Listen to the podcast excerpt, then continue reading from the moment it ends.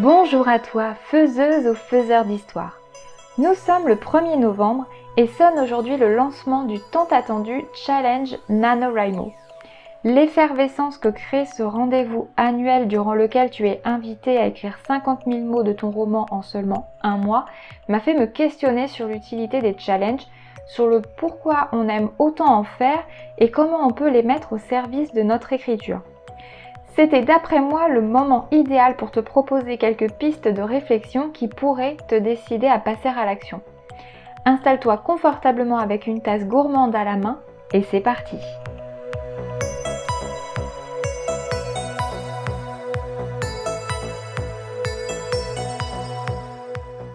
On peut se demander quels sont les bienfaits des challenges. Pourquoi est-ce qu'on aime autant en faire? Qu'est-ce que ça crée chez nous? Et qu'est-ce que ça implique? Eh bien, dans un premier temps, un challenge, ça va créer une effervescence. Il va y avoir une communauté qui est souvent dédiée. On va retrouver d'autres participants euh, qui suivent le même challenge, notamment avec les hashtags, les discords. Voilà, il y a plein de façons pour, euh, il y a plein de façons qui existent pour se retrouver autour d'un challenge. On va avoir les mêmes dates que tout le monde et on va avoir donc les partages sur les réseaux sociaux. Tout ça, ça crée une effervescence. Les challenges aussi, ça permet de sortir de son quotidien. Le but, ça va être de tester des nouvelles pratiques et d'écrire différemment, pas comme on a l'habitude d'écrire. En fin de compte, on sort de notre zone de confort. Donc c'est intéressant pour ça. Et puis, euh, ça permet aussi de se dépasser. Le but du challenge, par définition, ça va être de repousser ses limites, ça va être de se donner des défis. Si tu te fixes comme objectif euh, d'écrire tant de mots tant de temps et tu sais que ça va être facile, que tu vas y arriver, tu te challenges pas. Il n'y a pas de défi et du coup ça n'a pas d'intérêt. Le but avec les challenges, c'est d'avoir une deadline, des contraintes et du coup t'inciter à écrire plus que d'habitude. Globalement, dans la pratique d'écriture, en tout cas, c'est le cas. Tu vas aussi créer de la régularité dans ta pratique. Les challenges te permettent comme ça de créer des habitudes, de créer un rythme sur lequel tu peux te caler et continuer ensuite. Je pense notamment au NaNoWriMo.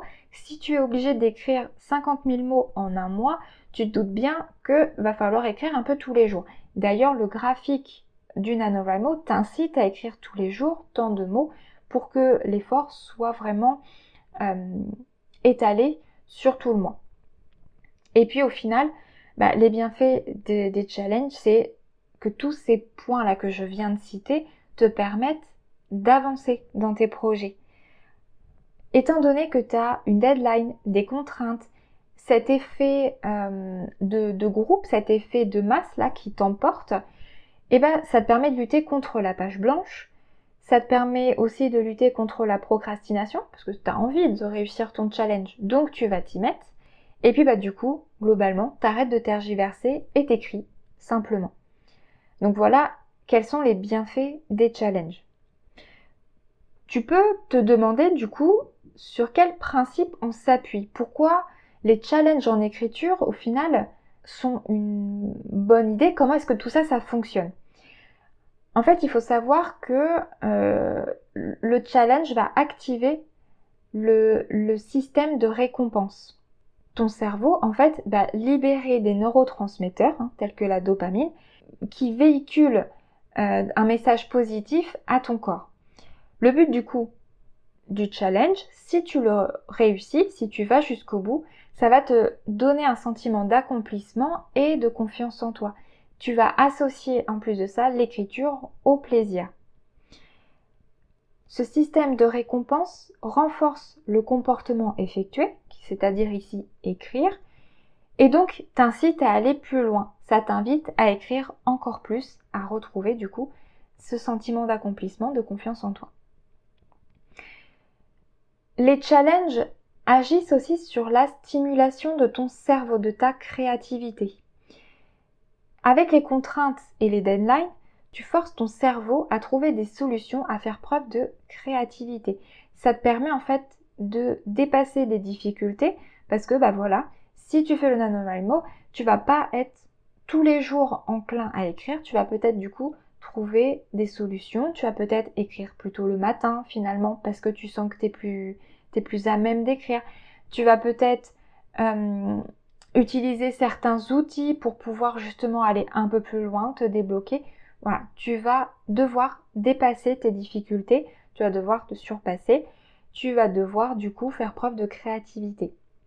Et puis bah, le fait en fait d'avoir un temps imparti t'oblige aussi à prendre des décisions rapides et à passer à l'action. En fait, tu vas pas passer X temps procrastiner en te disant alors par quoi je commence, je vais peut-être faire ça, et puis non finalement je vais faire ça, bon on s'y met un petit peu, bon c'est pas grave, je le ferai demain. Non, là, tu es obligé d'avancer. Si tu n'avances pas, tu vas pas au bout du challenge, tu le réussis pas. Donc ça te permet de fuir la procrastination et d'avancer vraiment dans ton projet. Et puis, faut pas oublier que euh, bah, le challenge, ça s'appuie aussi simplement sur le plaisir. On peut prendre énormément de plaisir à se lancer des défis. Euh, tu peux euh, avoir un peu ce sentiment comme ça de compétition avec toi-même, mais aussi avec les autres. Tu dire, allez, j'y vais, je vais réussir, je vais aller au bout de mon challenge, je vais écrire 50 000 mots en un mois, c'est énorme. Et du coup, tu peux aussi passer simplement un bon moment.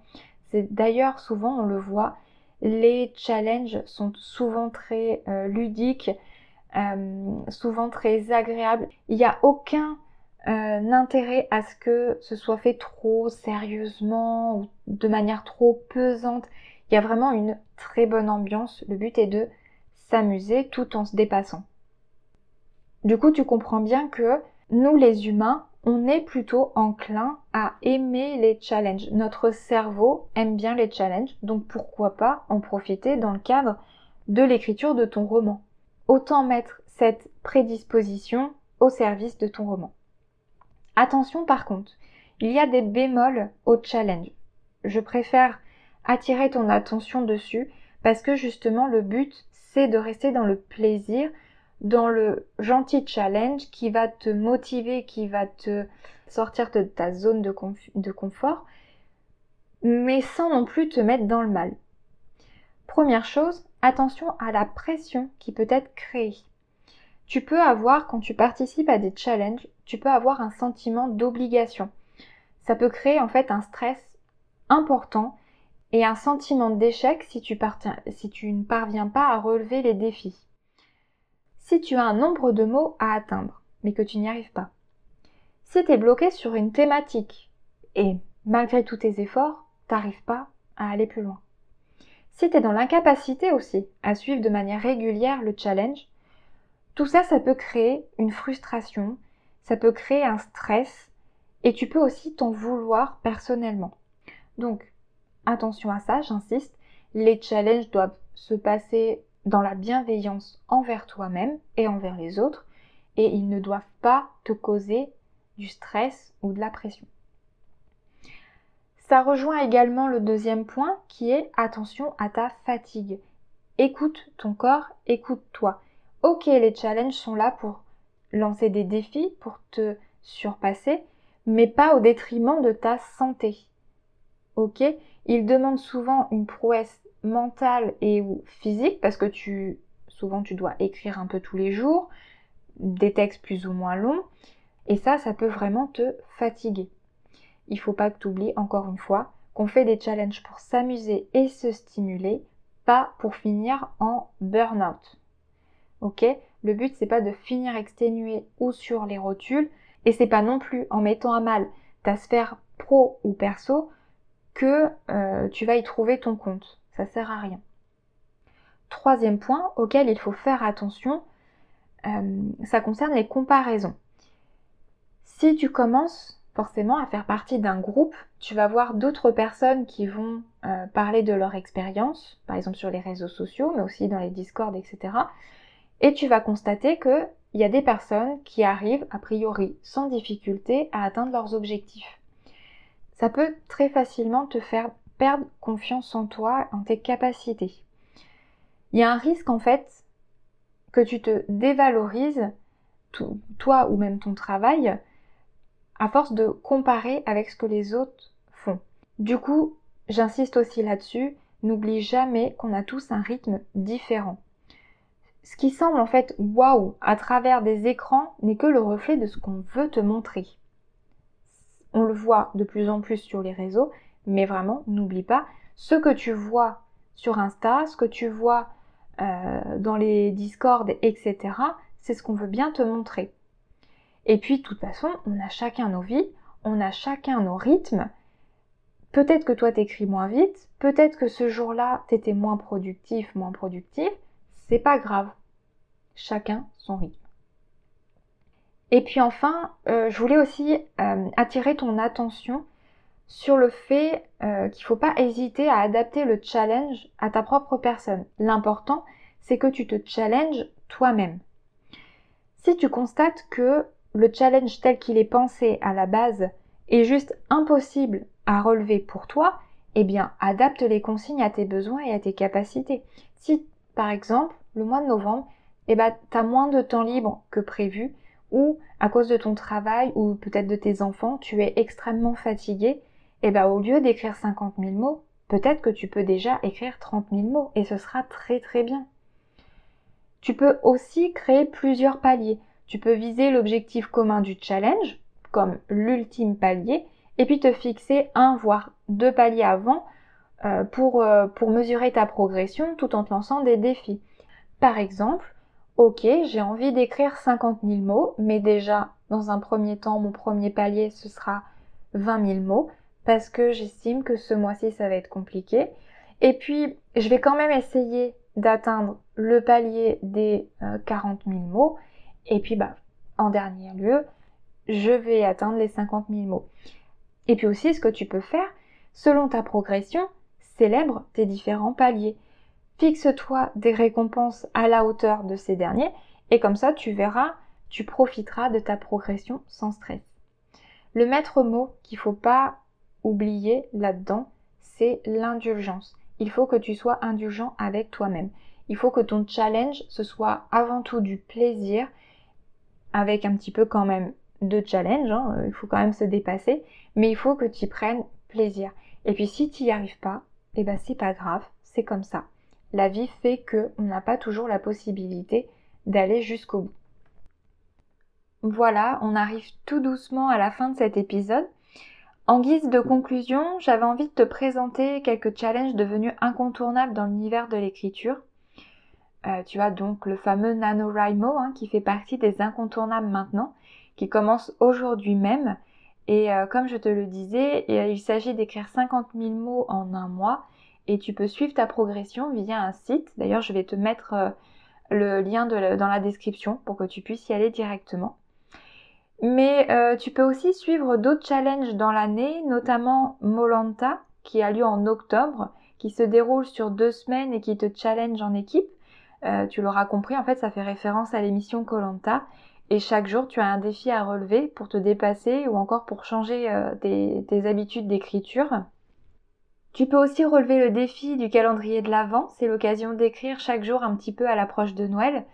Euh, je sais pas pour toi, mais de mon côté, j'ai souvent un regain d'énergie cette période. Donc voilà, ça doit être le côté magique, je sais pas. Et puis pour le dernier exemple, je laisse la parole à Justine CM qu'on retrouve sur Instagram qui a très gentiment euh, accepté de présenter son challenge qui s'appelle le Plumetober. Donc voilà, je lui laisse ta parole et on se retrouve juste après. Alors, le Plumetober est comme beaucoup de défis Writober lancé au mois d'octobre. 31 jours, 31 thèmes. Donc je ne suis pas du tout l'inventrice du concept. Euh, ça fait des années qu'il existe et qu'il se décline sous divers formats. Linktober euh, pour les artistes, l'horrortober, etc. Et sur le ciel bleu ou euh, Blue Sky, on a lancé aussi le Joketober, donc euh, les blagues du mois d'octobre. Bon, parenthèse à part, pour en revenir à mon propre défi Writober, je l'ai créé l'année dernière. Cependant, j'ai eu l'idée un peu tard, du coup, je l'ai fait au mois de novembre. Euh, après un vote sur les réseaux sociaux pour euh, lui donner un nom provisoire, ce premier défi s'est appelé le Justine Number parce que le mois de novembre, c'est le mois de mon anniversaire, tout simplement. et que les gens avaient trouvé cela logique euh, avec mon prénom. Cette année, j'ai décidé de le lancer au mois d'octobre, comme tout le monde, sous le nom de Plumetober, puisque la plume est l'instrument des autoristes, des artistes, etc. Pour expliquer le concept, c'est donc un jour, un thème, et cela peut être sur un même texte, comme moi je compte faire quand j'aurai un petit peu de temps devant moi. J'ai une euh, IRL assez chargée, surtout en ce moment, ou sous forme de micro-nouvelles.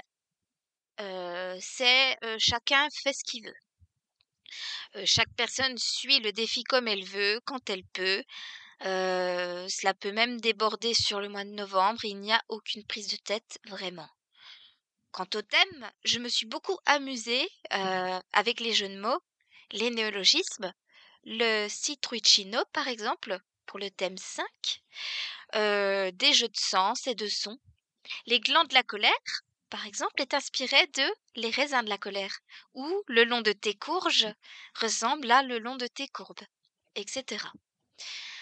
Eh bien sinon, je pense avoir tout dit. En tout cas, merci de m'avoir proposé à participer à ce podcast et j'espère qu'il aura beaucoup d'écoute. Un grand merci à toi, Justine, pour ta participation. On se donne rendez-vous pour le prochain Plumetober avec grand plaisir. Voilà, j'espère que cet épisode t'aura plu, que ça t'aura permis de te décider à franchir le cap hein, du challenge. Peut-être même que tu nous rejoindras sur les bancs du Nano cette année. D'ailleurs, si euh, tu as envie de participer, n'hésite pas à m'identifier dans tes posts, notamment sur Instagram avec le nom Transmission littéraire. Je serai ravie de suivre ton aventure. Et si tu as simplement envie de parler écriture, c'est toujours avec plaisir. Tu peux me rejoindre derrière la porte estampillée Instagram. On se rejoint autrement dans deux semaines. On parlera un petit peu plus précisément de la bêta lecture, du test de lecture. Et en attendant, je vous dis à très vite.